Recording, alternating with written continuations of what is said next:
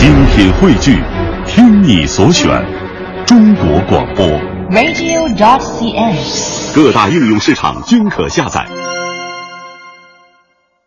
嗯，很关心，因为孩子关心的。非常关心，因为我本人就非常喜欢踢足球。呃，现在已经没有什么热情关心了，希望越大失望越大吧，所以有点伤不起，就不大关心了。不关心，为什么不关心？太令人失望。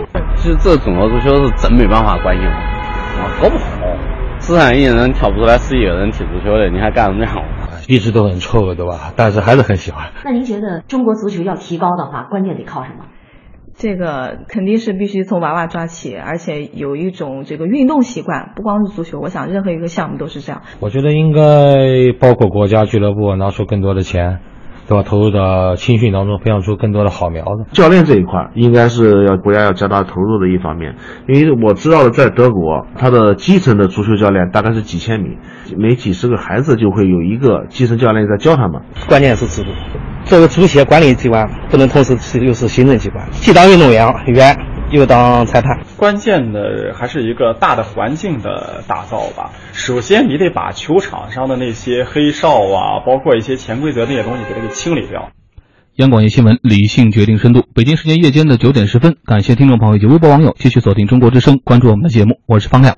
今晚做客直播间两位观察员，朋友们熟悉的张天卫和白中华。今晚我们说足球，中国足球。今天上午，中国政府网正式对外公布《中国足球改革总体方案》。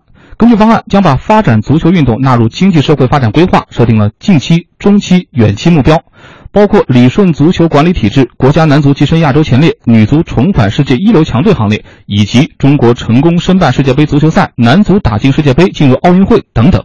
我们来听中央台记者参会发来的相关报道。国家体育总局副局长、中国足协主席蔡振华说：“此次改革方案有针对性地提出了中国足球目前存在的多重问题，除社会基础薄弱、行业管理不善等问题的原因，一个突出的因素是政策体制与当代足球发展不相适应，极大制约着中国足球的普及和提高。譬如，中国足球管理机构的性质、定位、责任不清楚，适应职业足球发展的政策制度缺失，校园足球管理体制没有完全理顺。蔡振华说，此次改革方案包括了中国足球发展的三大目标、五十二条改革措施，涉及足球发展的多个方面。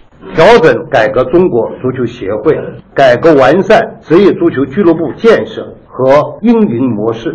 改进完善足球竞赛体系和职业联赛体制，改革推进校园足球发展，普及发展社会足球，改进足球专业人才培养发展方式，推进国家足球队改革发展，加强足球场地建设管理，完善投入机制，加强对足球工作的领导。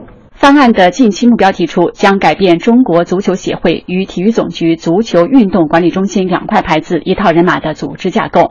中国足球协会与体育总局脱钩，在内部机构设置等方面拥有自主权。体育记者汪大钊认为，这也是此次改革最大的亮点。两块牌子的问题，管办怎么能够剥离的问题，都有一个非常明确的态度。就是中央很支持在这方面要大胆的做一些尝试，我觉得最大的亮点应该是在这儿。方案提出的中期目标是实现青少年足球人口大幅增加，职业联赛组织和竞赛水平达到亚洲一流，国家男足跻身亚洲前列，女足重返世界一流强队行列。在资深媒体人严强看来，校园足球相比资金等因素，对中国足球未来的发展显得更为重要。青少年在学校当中如何更好的去推广足球，另外一个就是对于这些基础设施。场地的建设啊，这两条我觉得会非常重要，因为基础人群的把握以及基础设施的建立，这些对于未来推广足球是至关重要。方案鼓励地方政府创造条件，引导一批优秀俱乐部相对稳定在足球基础好、足球发展代表性和示范性强的城市，避免俱乐部随投资者变更而在城市间频繁迁转，缺乏稳定依托的现象。体坛周报副总编辑马德兴说，方案提出这样的要求，确实是有针对性的解决目前中国足球存在的问题。呃，让你政府不是说直接去插手俱乐部的经营、俱乐部的管理，而是怎么给整个这个俱乐部营造一个好的。发展的环境和氛围。方案提出，远期目标是中国成功申办世界杯足球赛，男足打进世界杯，进入奥运会。马德兴认为，三大目标缺乏具体的时间点是方案的一大遗憾。你的具体的时间点是什么？有没有？近期的话，你理顺足球管理体制，你是一年的时间、两年的时间，你一年是理顺，五年也是理顺，我就马上必须要行动起来。这样一来，就都是能够调动你自己的整个这个积极性。感谢记者的报道。那这份中国足球改革整体方案总共包括了十一个方面的内容，五十二条措施之多。三大目标再为您重复一下：近期目标理顺足球管理体制；中期目标职业联赛组织和竞赛水平达到亚洲一流，国家男足跻身亚洲前列，女足重返世界一流强队行列；远期目标成功申办世界杯足球赛，男足打进世界杯，进入奥运会。那为了实现这三大目标，具体的措施又包括哪些呢？我们简单来概括一下，包括了足协与体育总局脱钩，不设行政级别；国足加大投入，新建两个训练基地；建立职业联赛理事会运营中超，打击假赌黑；打造百年俱乐部，防止球员身价虚高和无序竞争；研究发行中国联赛足彩，到二零二五年建五万所足球特色学校等等。力度之大，确实前所未有，也让中国足球今天再次成为了人们热议的话题。新华社的点评就说：“战略定位前所未有，体制改革清除障碍。”直言这是中国足球史上一个里程碑式的事件。作为中国足球改革与发展的纲领性文件，他们认为方案指明了中国足球未来发展的方向和道路。而对于政策最为敏感的资本市场，今天也是应声而动。今天 A 股市场体育产业板块涨幅居前，足球概念股尤其抢眼，类似雷曼光电、中体产业等等一批个股涨停。中证报则直接推出了专题，叫《足球改革方案干货：投资机会解析》。而更多关心中国足球发展的普通球迷，今天也是格外振奋。我就看到在朋友圈和微博上转的比较多的一句话，是大概这么说的：说从今以后，我们是不是也会看到类似这样的情景？就在学校里，体育老师严肃地说：“哎，这节课数学老师不舒服，我们改上足球课。”请出我们的观察员吧，白老师。从这个球迷的角度，刚才这个段子听得颇有扬眉吐气的感觉。我我这个方案，我觉得特别令人振奋。我觉得，呃，在我有生之年。中国足球会让我激情澎湃，那一天肯定会到来。但是刚才有一个这个嘉宾说要有一个时间点，我觉得不需要时间点。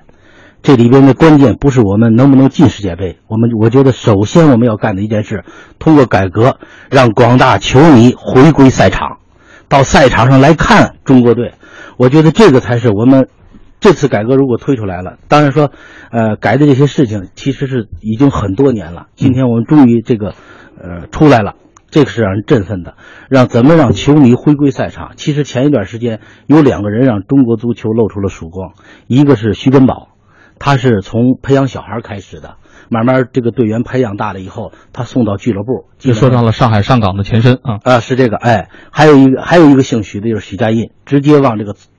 这个球员身上砸钱，请来大牌球星进行比赛，就是恒大。嗯，连续的把球迷形成了一个激情，一个热潮。我觉得就是这个路子。这个改革方案，我觉得就等于从徐根宝到许家印整个这个链条给打通了。所以我就觉得，呃，我感觉到中国足球接下来三到五年可能会今年之内就会让球迷回归赛场，有好戏看。好，白老师是坚定的乐观派，天伟老师会相对更冷静一些吗？呃，冷静一些啊。我觉得现在其实中国足球呢有一点有一点纠结。嗯，你比如你要讲刚才这个白振华说让球迷回归这个赛场，其实现在球市不错。对，啊，呃，尤其是像什么恒大呀、国安啊，什么这个这这几个，即使像重庆力帆刚刚升上今年的中超，前两场比赛那个场地绝对是爆满的。对，比赛不咋地，所以现在对，虽然说你觉得中国整体中国足球整体水平觉得很差很差很差，大家一直在说很差，可球是不错。当然这里边有一个问题就在于，就是目前可能可能在赛场上，就中超赛场上最活跃的不是中国球员，而是外籍球员。呃，然后呢，所以一到中国队的时候，哎，这个这大家发现就很失望了。可是呢，你看，就是今年呃去年的哈，那个那个亚洲杯的时候，哎，这个呃这个中国队呢又让人觉得，哎呀，这个踢的也是很有血性的足球，大家又看到一线希望。所以中国足球其实。已经开始让人有纠结了，这种纠结就比前几年那种，就是说那个好像像一块烂抹布似的，谁都懒得看他一眼，其实已经很不一样了。所以他的起色其实已经开始了，我觉得。那有了这个这个政策呢，我觉得可能会再促他一步。但是，但是我觉得呢，也不能过过分的乐观，因为有些事情啊，真不是出出台一个呃决议、一个政策这个事儿就就就行了。你比如就讲这个呃非行政化这件事儿，说这次规定说这个足协呃不设级别了，和体育总局脱钩了。但是你看的后这个整个这个决议你看下来之后，其实足协未来的官方色彩依然非常浓厚。你比如说，他说要设立一个这个关于足围绕足球要设一个部际的联席会议，就各个部呃部委之间哈还要设一个部际联席联席会议，就凡是有利于足球发展的这些部门，大家可以一起形成决议。那你这个部级联席会议，这是部级联席会议，这是一个多高的一个一个机制？嗯，那么这个机制如果形成了决议和那个已经脱了钩的不再是官办的那个足协之间是个什么关系？是个领导和被领导的关系吗？那他们说就是这些部级开会、部级联席会议开会形成决议，跟这个不再是行政机关的这个足协说你应该这么办，应该这么办，他听还是不听呢？嗯，他已经是个商业机构了。那么如果跟他的商业利益发生冲突的时候，他听还是不听？所以我觉得这个都不是一就就是简单的一句话说脱脱钩就行了。假如说未来的足协主席是蔡振华。那他只是说不再叫局级干部的局级干部而已，对吧？那他依然还是一个呃时刻都准备这个呃听从召唤、服从安排的呃这样一个领干部。嗯，也许等他从足足协退下来的时候，他又回去又当局长去了，或者什么，就是不是这就这就算抵制旅顺了？我理解您的意思就是用行政化的手段来去掉行政的。桎梏和枷锁，这本身可能会存在一个天然的，比如说衔接的问题，或者理论上本身障碍的问题。它就不是一个像我们想象的说，去掉了行政级别，从体育局里出来，它就市场化了。嗯，远不是这个这么好。刚才白老师有话要说，对我就觉得足球是两个东西，也不是说这个，呃，这个这么一改革，呃，人们就马上足球就是像春伟说的那个天伟，天天伟说的那个，马上就进入一一个状态，就是足球。我觉得是两个最关键的。嗯，足球第一个，它是个爱好，哎，不能说我喜欢踢足球是我自己的事儿，不能你硬让我喜好，这个是不可以的。第二个，它是一个市场，所以我拥护这个改革方案的意思就是我们要回归这个足球的市场化，市场化就是一个创新的过程。而且另一个角度来说，如果从经济的角度来说，我觉得如果我中国的足球产业真的像那些那些踢得比较好的国家和足球产业链比较完整的话，我觉得它可以替代房地产产业。嗯，它有这么大的能量。你看，全球的这个足球的这个产值是五千亿美金，呃，体育的产值五千亿美金，足球占了百分之四十。那么我们国家按这个两两两两万亿人民币来算的话，那这个这个市场太大了。而且我们要说的话，我们十四亿中国人真找不出十一个人、十一亿个人来让人家天天的看，是不是？我觉得在别的国家，足球都是一个让人激情澎湃的事情，唯独在中国足中国足球成一个笑话。大家一说起来之后，这个事情都当笑话来谈，是不是？而且有一些国家几十万人、几百万人的一个国家人出来一个球队就能进世界杯，像哥斯达黎加那样的球队，我觉得我。是是不是这个对我们中十四亿中国人的体能太嘲笑了？我觉得，我们再也不能让真的足足球是一个全世界的游戏。嗯，我全世界七十亿人，我们中国十四亿人，经过这个游戏里头我们没有参与，我觉得这个东西说不过去。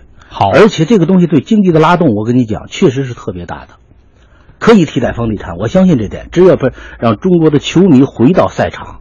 你的比赛有多种多样，不仅是世界杯，中国的中超还有其他的比赛，这个产值包括我们又说到徐根宝了。一说徐根宝，就徐根宝不容易；一说许家印，许家印不容易。为什么不容易啊？他就是应该是一个市场，谁想干这个事儿，很自由的进出。之所以不容易，是因为没有形成市场，谁进来和出去都不容易。好，其实今天的详细方案并不是横空出世的。我们知道，从中国足球改革总体方案的规划在中央深改小组第十次会议上审议通过以来，足球改革的话题就已经日益成为了社会热点。就顶层设计而言，说中国足球赶上了前所未有的好年头，可能并不过分。而这其中，校园足球正成为中国教育和体育体制改革的先行军。此前，教育部会同了国家发改委、财政部、新闻出版广电总局等等中央五部门，共同成立了全国青少年校园足球工作领导小组，并且打算用三年时间，在全国遴选两万所中小学足球特色学校和两百个高水平足球运动队高校进行重点建设。其实，伟人早就说过，足球得从娃娃抓起。那娃娃们现在操练的到底怎么样了呢？我现在是在南京五老村小学，上午十点多，操场上四年级的学生们正在上体育课。与以往不同，这节课呢是足球课。老师在操场上放了几十个足球，先是让学生们做一些热身运动，比如绕着球跑，从桥上跳过去。接着就是自由组合的踢球以及其他的足球游戏。一堂课下来，学生们玩得非常开心。感觉足球的因素多多了。有一次我们老师直接把给我们摆两个门，让我们自己踢。然后有的时候老师会用球给我们做游戏。多年前，五老村。小学就成立了足球队，但之前是对选拔出好苗子进行培训。从这学期开始，四到六年级学生每个星期都可以上一堂足球课了。开设足球课，师资很关键。在今年二月份，教育部门进行了为期一周的培训中，南京市近一百七十所中小学校的二百二十多人加入了培训大军。他们中有的是从事过足球运动，如今在学校当体育老师；也有的非足球出身的体育老师。五老村小学有两名老师参加了这次培训，涉及。专业的田园老师在其中。呃，老师们知道一些哪些是学生一起喜闻乐见的一些足球活动，这样呢可以便于老师呢在学校里面进行开展。比如说像全员参与的射门比赛啊，五人制的这个这个这个对抗比赛啊，主要是以培养兴趣。目前五老村小学共有六名体育老师，全部开设足球课，师资还远远不够。于是学校又向体育部门申请外聘一位足球运动员担任足球老师。王富琴是二零一二年退役的女足运动员。从这学期起，他每个星期都要来学校上十六节体育课。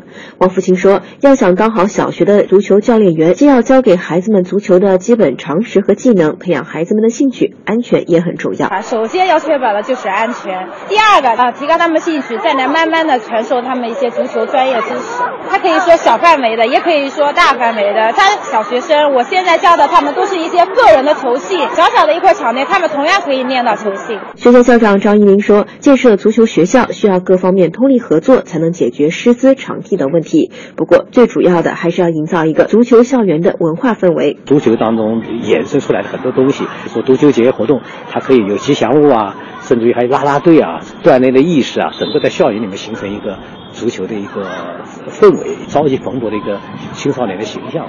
这是我们听到的在南京的调查。其实不仅仅在那儿，在刚刚结束的寒假里，在吉林长春市一百零六名热爱足球的小学生参加了全市一年一度的足球冬令营的活动。而在北京呢，已经打算要出校园足球发展方案，足球打算在二零一六年纳入到中考。北京国安作为职业俱乐部，也已经开始和一些重点足球小学合作，开展青少年足球培训工作。似乎观念一转变，战略上一重视，困扰校园足球发展的一些顽疾就都能迎刃而解了。但真的如此吗？就以校园足球为例，宏大的规划具体到落实，到底还需要克服哪些实实在在的困难呢？在新疆，少数民族学生对踢足球有着火一般的热情。青少年足球队成绩不俗，乌鲁木齐市第五小学足球队取得十次全国足球赛冠军，两次全国校园总决赛冠军。二零一一年到二零一四年，取得四次国际少年足球联赛冠军。新疆教育厅体育卫生艺术教育处处长安尼瓦尔乌斯曼介绍说，目前依托校园操场、足球场地缺乏的问题正在解决，师资匮乏已经是校园足球发展的一个重要瓶颈。特别是我们。现在中小学学这个足球专业的老师比较紧缺，我们大部分老师就是有的是体育老师，有的是业余爱好的老师来培训我们这个训练我们的学生。好，我们刚刚听到的这是在新疆的说法，缺人。那广州又缺什么呢？连日来，有关足球的话题在足球大省广东引起广泛共鸣。广东省教育厅厅长罗伟奇表示，广东校园足球行动方案力争今年上半年出台。我们前段时间已经做开展了调研，广东呢有一定的基础。不过，罗伟奇认为，目前广东开展校园足球最大的制约是缺乏场地。就是如果校园小学解决不了如五人场，中学解决不了如七人场，高中没有标准场，这开展足球是比较困难的。罗伟奇建议统筹社会力量和社区的运动场地。社区它的场地怎么个开放？还有体育部门的场地怎么开放？各方面的场地也要向学生开放。您支持足球进校园吗？我是双手欢迎，可能我们家里都 都会喜欢，因为我们小孩现在也在上一个，就是类似于这种足球兴趣，有一个老师就是进行这个系统的这个学习。嗯，是好事儿。嗯，就看怎么具体的去实施嘛。你就觉得会不会就是好像是个形式啊？就像有有的学校这个体育课现在也已经有的也成为一种形式一样，它只是，呃，大家看起来有这么一门课。乒乓球呢？羽毛球呢？嗯。如果他们不进的话，凭什么只有足球进去？那您希望自己的孩子踢足球吗？当然支持啊！两三岁的时候我就经常带他出去踢啊。各方面能力都能锻炼锻炼到，身体也强壮了，何乐而不为呢？呃，踢着玩的话，呃，非常支持。如果是职业的话，呃，我心里面一百个不情愿，呃，使人觉得前途非常渺茫。你喜欢踢足球吗？喜欢。你希望增加足球课吗？希望。我希望一个星期有三节课，还能到户外去踢。央广夜新闻，理性决定深度。北京时间夜间的九点三十二分，感谢听众朋友以及微博网友继续锁定中国之声，关注我们的节目。我是方亮。今晚做客直播间两位观察员，大家熟悉的张天卫和白中华。今天晚上我们关注引发各界讨论的中国足球改革整体方案，其中再次明确了足球进校园的必要性和重要性，提出要把从娃娃抓起、从口号落实为明文的规定，更明确了以足球为代表的体育在教育中的重要地位，同时确定这要由教育部来主管，说这样学校才会真正重视。我们知道，青少年足球和职业联赛同为一国足球发展的两大基石。足球进校园，首先是完善素质教育，培养更合格的公民。同时，我们也知道，校园也比公园更堪称练球的最佳阵地。但今天我们也听到了那些困扰校园足球发展的一些老问题，比如说刚刚听到的场地的匮乏、师资的不足等等。这些问题在新的发展形势下，似乎就显得更为迫切了。发展足球运动，首先需要人才。中国足球改革整体方案提出，全国中小学校园足球特色学校在现有五千多所基础上，二零二零年内达到两万所，二零二五年内达到五万所。与此同时，对于足球专业教师的需求也将快速增长。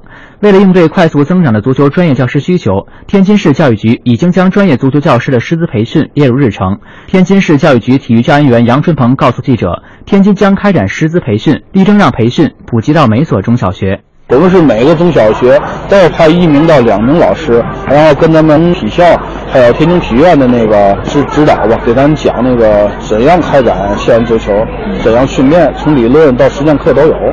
培训之后呢，就是参加培训的那个体育老师们也是这个校园足球的推广员了，就是在本学校进行组队也好，训练也好，回去到每个学校再去渗透，还是想普及到每一个学校。对于一线的体育教师来说，培训固然重要，但是未来增加足球课后，教师的待遇能否相应增长，才是他们最关心的问题。天津市河西区某小学体育教师郑凯向记者道出了他的顾虑：因为老师的体育课他有十八节或二十多节的体育课，他的任务量已经很重了。课后四点半，比如再到五点半，那有人算什么？是给补助还是纳入课里课条绩效里？他没有，一分钱没有。除了老师的顾虑外，足球场地是另外一个难题。方案中提及要扩大足球群众基础，推动学校足球场在课外时间低价或免费向社会开放。但实际情况是，大多数中小学甚至没有足球场。和平区是天津市中心城区之一，这里的几十所中小学中只有两所设有足球场。想发展校园足球，但却受困于场地，这是摆在这些学校面前最现实的问题。天津市校园足球办公室副主任施连志说：“和平区来说的话，和平区小学只有实验小学。”还有和平中心小学有场地，所以说就几乎没有多大的场地供孩子们去享受足球。这个市中心寸土寸金，所以说要是给孩子换一个场地的话，也这个得需要这个资金很大。对于一直喜欢踢球的高中生王雨辰来说，因为没有场地，在校园里踢球变成了一件无法想象的事情。学校有足球场吗？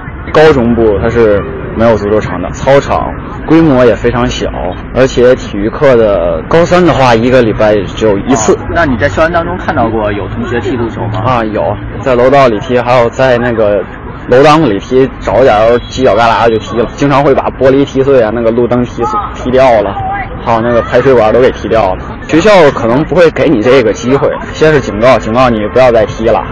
然后不听的话，肯定是处分的。从学校角度来说，他们固然想发展校园足球，也支持国家的改革方案，但在现有考核体系中，开展足球没有任何加分，而且学校要承担学生在运动中出现意外伤害造成的风险。对此，南开大学泰达学院副院长张鹏认为，改变目前的教育评价体系迫在眉睫，还是有配套的措施，对学校的考核不能单一指标了。那就是说，将来我们从财政、从各方面的支持，应该有有所倾斜。这一个学校如果拿到了市级的良好的成绩，我觉得在拨款上、在支持上，要有一些个措施，有一些个表达，对那些学校的领导、对学校的从事体育工作的教师，也是一种鼓励。你看，这个热闹的背后，似乎也还有各种各样还没有解决的麻烦。再来看看我们的微博互动平台“春江伙伴九九九”，先别说世界杯了，你先把中国所有六百六十一个城市，每个城市都要有专门的足球场，这个目标先给达成了。他能做到这个，咱们再谈世界杯啊！连球场都没有，在哪练？在哪儿培养青少年球员了？数据分析工作者说，足球改革方案出炉，足协将与体育总局脱钩，这标志着足球项目作为排头兵，体育产业面临着机遇。坐在罗马城的台阶上吃烤肉，他说：“改革是好事儿，一定得从娃娃抓起，拒绝足球圈的腐败，耽误了娃娃们不说，也让人们失去了对足球的热爱。五万所足球学校的建立，能让我们看到了希望。但是南朝陈良奇马上泼冷水了，他说：最好不是纸上谈兵，咱们要看执行力。咱们再来看看在吉林的采访吧。校园足球来了，吉林省各中小学校的校领导、老师们对此展开了热议。东北师大附中建岳实验校副校长潘浩格外兴奋。作为国家级传统项目学校，足球为这个校园增添了许多荣誉。由于学校小学至高中部的三级足球联赛搞得有声有色，使得这个学校在吉林省及长春市里的足球比赛中都名列前茅。但即便取得这样的成绩，学校仍然面对着招生难的问题。潘校长希望借助校园足球的东风，相关部门可以加以解决。因为现在学生有学籍的限制。不可能随便的从其他地市州去招学生，仅限于长春市招。我了解的情况是延边地区的学生这方面的比较好，所以我们就想能不能给我们一些招生自主权，从外地市招一些学生。我们原来有过这个想法，但是一到学生学籍的地方，我们就犯难，就做不到。我们一直想把它办好。而眼下，对于校园足球开展的不动声色的学校来说，也是有苦在心，口难开。某中学体育组长教师，首先说师资力量吧，现在吧，就是毕业的学生当老师的，一般都是专业性比较强，足球专业的比较少。第二是就是说管理组织起来比较困难，足球吧参与的人数比较多，不好管理。第三个就是体育经费这块儿，任何一所学校。体育经费的投入都不是特别多，因为还有其他项目的一个投入，比如说物理什么实验室、化学什么实验室等等，就这一系列的东西都是一个矛盾的问题。再还有一个场地，有很多学校就是场地吧就不适合踢足球，就是这个出于这个安全角度着想，足球这项运动吧就是危险性比较大，它对抗比较强，就是这些孩子踢球吧技术都不是特别好，对抗起来吧就容易受伤。就在我们学校原来也踢过足球，有什么骨折的、脚脖子崴的，就是学校压力特别大。你看，本来是一件好事，但具体执行中，学校说各种各样的困难，让我们的压力特别大。再来听听安徽这边还有哪些我们没有听过的困难。葛延军老师曾经是安徽青年足球队的队员，现在是铁三小体育老师。葛老师说，铁三小的足球教育有几十年的历史，学校足球俱乐部每天都有系统训练，同时现在学校小学一二年级开设了足球课，可以说各方面对足球教育还是非常重视的。葛老师。足球没有进校园之前，踢球的孩子几乎是没有参与到这里面的东西没有。现在从学校呀，从各个方面呀，就是对于这个足球的影响力还是有很大的那个提高的。现在我们开的是一二年级的，每每个年级大概一个星期一节课。他们就是现在让他们就是只是让他们参与进来，对足球的一个认识。但是小朋友是非常喜欢足球，每个星期都期盼着有一节。足球课，女生呀、男生呀，他都会把自己的很专业的东西，足球鞋呀、裤子呀，他们都要求家里人帮他们配上来。对。葛老师告诉记者，目前学校足球俱乐部有四五十名队员，前些年他们参加了全国的萌芽杯等比赛，并且还取得了不错的成绩。但是对于足球俱乐部的发展，葛老师还是有很多的遗憾。葛延军，如果你要单从孩子的角度。我们估计这个足球班最少有几百人，都都都能有。他就是因为孩子自身喜欢这个东西，但是家长的理念不一样，他可能讲这个东西会影响到孩子的学习，耽误孩子的学业。有有这个俱乐部报过，然后他踢了大概有一个星期还是两个星期，他就家长就就直接就过来就跟老师说都不踢了，影响他的学习啊。或者是什么，反正各种原因嘛。我们现在有时候好多就就无奈了，每天来就跟家长解释这些东西。你其实真不影响学习，有的孩子他学习就是好，他踢球也好，他学习也好。铁三小办公室主任张杰介绍说，校园足球活动如果能加入一些趣味性更足的活动，例如充分调动家长和孩子们一起踢足球、进行足球比赛等等，这不仅仅能让家长与孩子们一起感受到足球的快乐，并能够从中让家长了解、理解校园足球。张杰就是缺乏一个这种这个阶梯化的这种培养模式，那么就是培养的过程中你会出现断层。从家长的角度来讲，这个孩子训练足球。你小学踢了几年之后，那么到中学怎么办？那么中学如果没有一个很好衔接的话，那么家长就觉得这个意义不大了。哎，家长可能更看重的是实用性的角度，对我的孩子有没有什么帮助？对以后的就学、对孩子的出路、对孩子培养有没有意义？张杰建议，足球教育要想在学校发展起来，跟社会观念、教育制度的改革等关系密切，必须在制度上进行设计。如果咱们有一个很系统的一个培养模式的话。甚至说可以说把这个小学、中学甚至大学这一套全部都衔接起来，甚至可以说足球就作为孩子的一种出路、一种特色的培养，甚至一种职业化的这种这种教育的话，我想家长们可能更愿意让孩子去踢足球。你看，除了我们刚才听到的那些固有的老大难的问题，比如场地啊、人员呀、工资啊、投入等等之外，还谈到了一个青少年校园足球和现有的比如职业体育等等之间，它到底是一个什么样的衔接和顺序的关系呢？这方面，今天我们也采访到了青岛足球名宿刘国江先生，他是郝海东的恩师，也是前八一队的主教练。刘国江认为，要吸引更多的青少年投身到校园足球，要建立完善相应的保障机制。涉及到孩子的升学问题，提到一定的年限，他要小升初，初升高，毫无疑问，这里边要踢球比较好的孩子能能能够升升到一个比较好的学校，嗯，这样逐渐逐渐延续的往上培养。这些环节如果不具体解决的话，恐怕要在在实行这个校足球啊，恐怕有一定的难度。刚刚听到了刘国江的建议，就还是说怎么样解决这个衔接的问题。我突然想到两个例子哈，但这两个例子却不是那么正面和积极的例子。在前年二零一三年的时候，大连一位叫程显飞的，曾经培养过多位国字号这个队员的一位被当地人称为这个青训足球教父的这么一个人物，把自己的弟子告上了法庭。为什么呢？说因为这个平时跟着练的孩子们都穷，这教练说我也要生活呀。后来达成了一个方法。就每一个孩子你都可以免费跟着我练，但是呢，咱们得签个协议，比如你将来能踢上中超，你得一次性给我几十万啊；踢上了这个假币或者是乙级，你得一次性给我多少多少钱。后来就发生了，孩子踢上了，但是家长说这个我们家里没钱，没法给你。有的人说这是这孩子违背了这个契约精神，你这样对师傅不公平。但也有人说师傅可能有问题，在当地有影响。反正不管有没有真正的实力的这个孩子，你反正都能把他弄到某一个级别的联赛里踢一两场，收完了钱孩子就走了。就这里面中国足球的培养到底会出现什么深层次的问题？我们今天听到的这一系列校园足球开展的轰轰烈烈中面临的顽疾，和我们刚刚听到这些尴尬之间，又该怎么去彻底的去解决呢？天伟老师。那像你刚才说的这个情况呢，那就我们很难说用什么办法方式就可以解决。但是刚才这个录音里边采访呢，我就有一个有一个老师说的很对，就是说现在家长们都比较实际，呃，从很小可能就让开始让这个启蒙教练说，您给我看看我这孩子将来有没有可能踢上职业足球。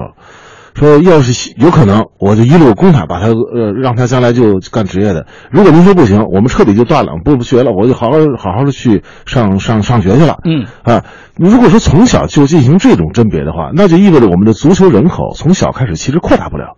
因为你如果这样甄别的话，那个能看出有专业苗头的孩子毕竟是少数，那么大量的孩子就是说，将来不会踢上职业足球的这些孩子们就都不参与了。实际上应该是所谓金字塔型的，就是在小孩普遍的小男，尤其是小男孩哈，都去踢踢足球，然后这个他作为一个终终身的爱好，有的人最后就。慢慢慢慢看出苗头就干上职业的，有人没干上，没干上你就一生做爱好嘛。那但你还是可以不断的学习。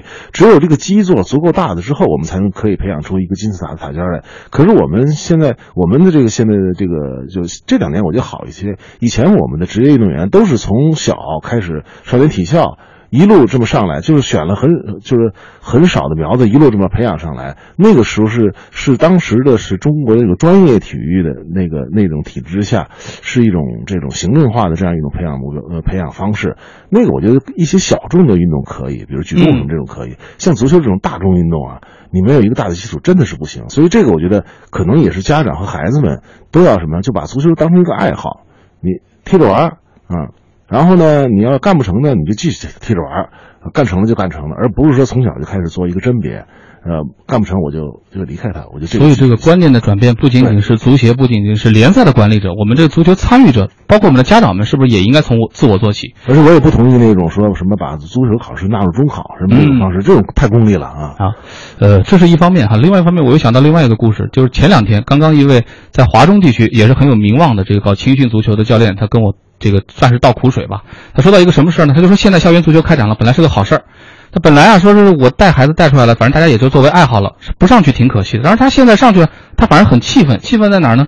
他比如说一些足协跟他说，当地的足协跟他说，哎，你这孩子有苗头，来来来来来，练练到一定程度，他反正是吧？你到你这儿他还得上高中上大学，你这也管不了了呀。你反正是初中的嘛，你把他孩子给我啊，我们转会的时候给你提成。他说，比如说去了一些好的国内的职业队，说是一一口气五万块钱分你五千，但接下来转会到比如欧洲，跟他没什么事儿了。嗯，你会发现这个在这个球员的履历表里，在足协的这个注册表里，启蒙教练一栏的名字也换了别人了。这教练就觉得，那我以后还参与吗？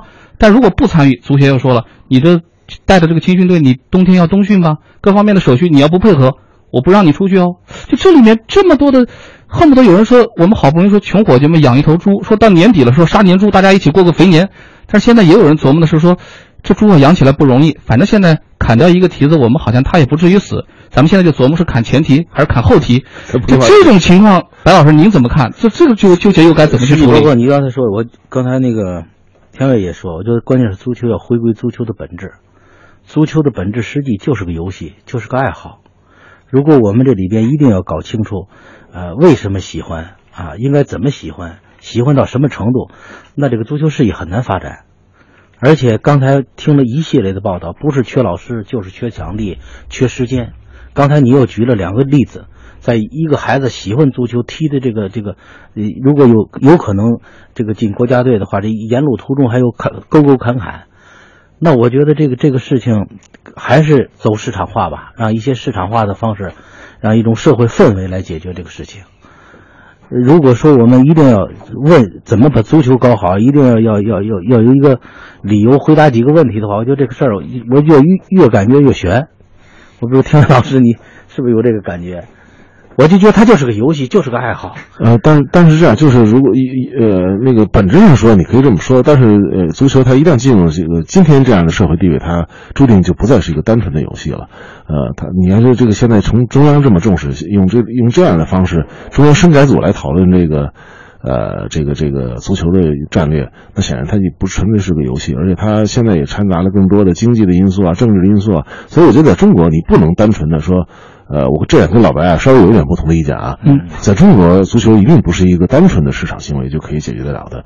你像今天，像这次我们看到这个这个这个关于足球改革的这个决议，那这个怎么是个市场行为呢？这一定是个行政行为，对吧？那未来就足球一定也离不开行政的行政的那种推动。你看现在这个决议这个决议一出，上上下下都是一个兴冲冲的，那就意味着这个决议一出，可能原来解决不了的钱也有了，解决不了的场场地可能也慢慢就会解决了，一些制度上的这种障碍。也开始消除，这个是靠市场力量，其实是很难这么迅速的推动。所以，在中国，我觉得特特殊的国情下，就是得两条腿走路，嗯，行政一条腿强力推动，然后市场一条腿提供金钱，让它能能能能发动起来，这样才有可能把一个事情迅速的推上去。所以，为什么我们今天开场说我们今天说足球，同时又加了一句说中国足球？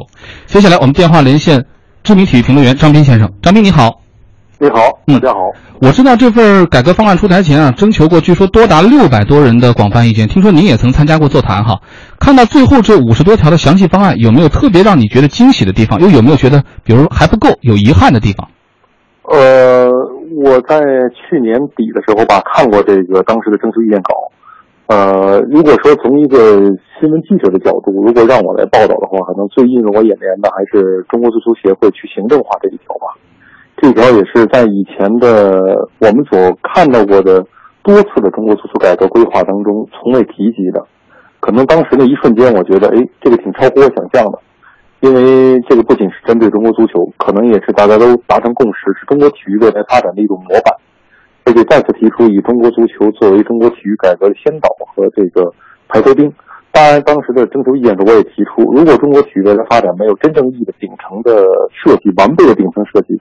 而仓促的以足球施政的话，很可能会导致像二十年前那样，就是社会的保障机制和社会的发展总体不配套，那中国足球会输得很惨。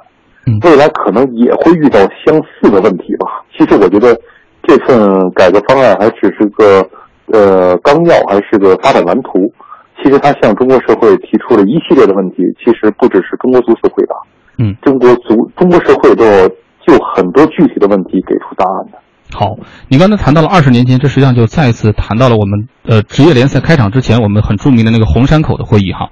我知道你一直以来有一个观点，就是中国足球谁来搞，永远比怎么搞要更为重要。从这个意义上就，虽然今天大家都在刷屏，都在关注这个足改方案，但是这其中不乏冷思考。比较突出的一种担忧就是担心落实，特别是虽然有规划了，具体管足球、搞足球的好像还是那波人呢。但是也有人说观念变了，不愁这些问题不变，在落实的问题上，你会有相似的担忧吗？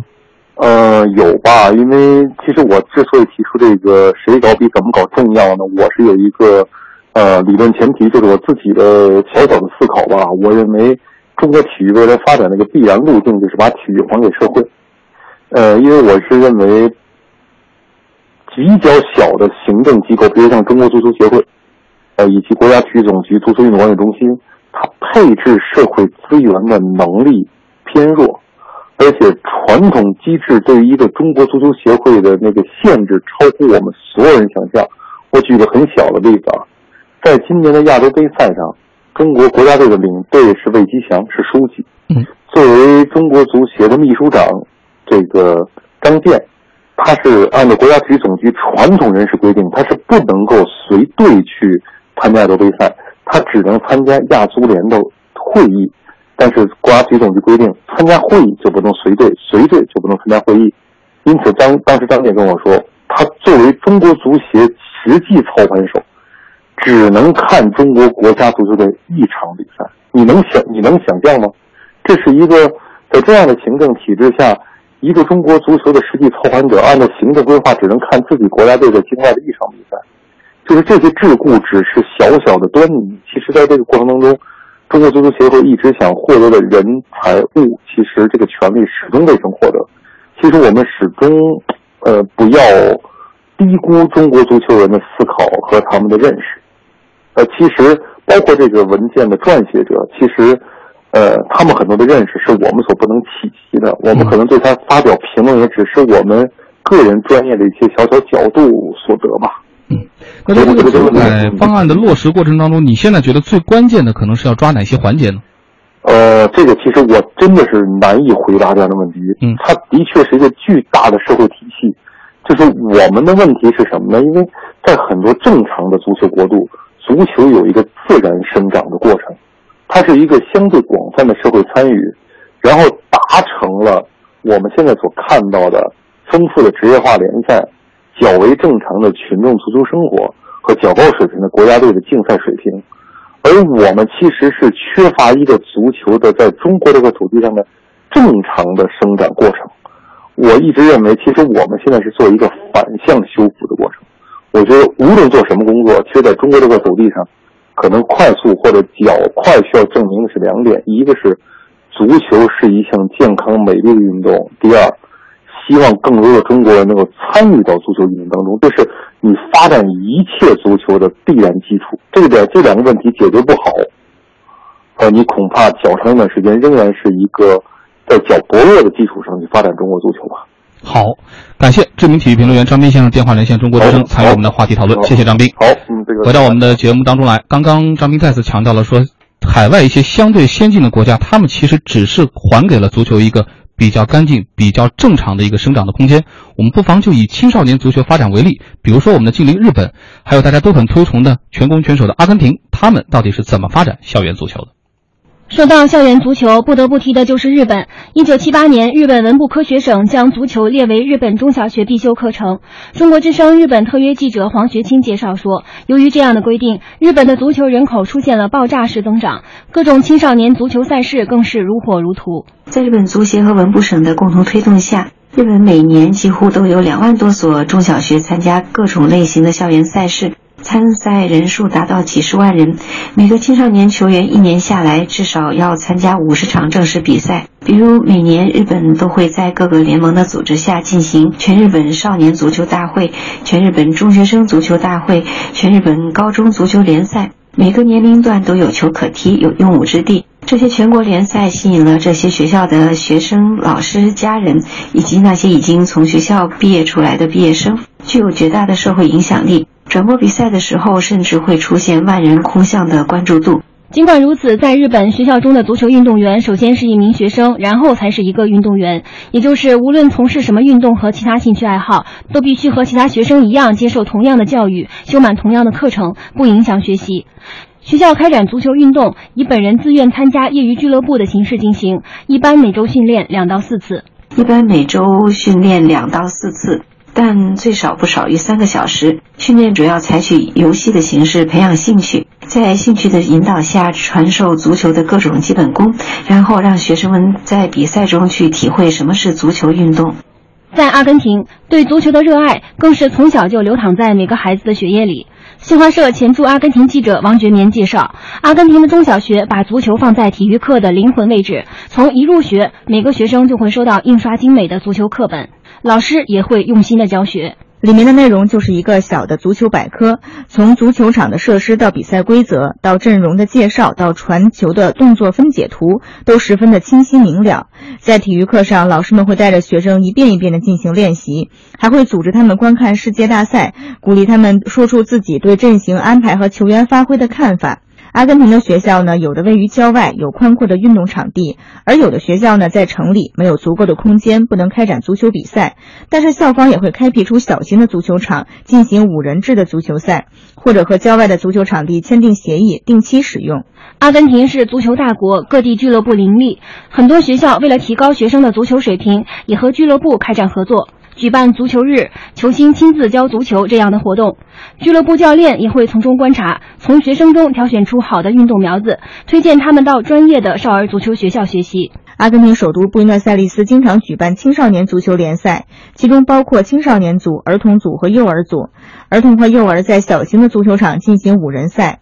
在这些比赛里，还能够看到穿着纸尿裤的小朋友卖力地踢着小小的足球，真的是可爱极了，也让人生出感慨：阿根廷的足球真的是从娃娃抓起。感谢海外媒体的报道。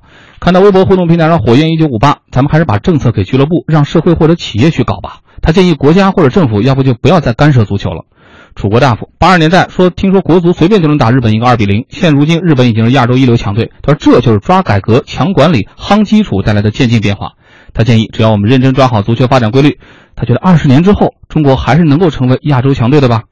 时间关系，以上就是这个时段央广夜新闻的今日调查。我们要再次强调一句话：今天反复说足球和中国足球，有的时候看起来不完全是一个概念。这当然里面再次强调了，比如说中国球迷发展中国足球的那种迫切的决心，但也再次揭示了中国足球发展的一种复杂性。我们希望哪一天再说到中国足球的时候，真的是觉得前面的定语其实是多余的。全世界的足球在足球规律发展上。真的只是一个样。稍后欢迎您继续锁定中国之声，收听央广夜新闻。稍后是由张磊和尹奇为您继续带来，也欢迎您持续锁定收听。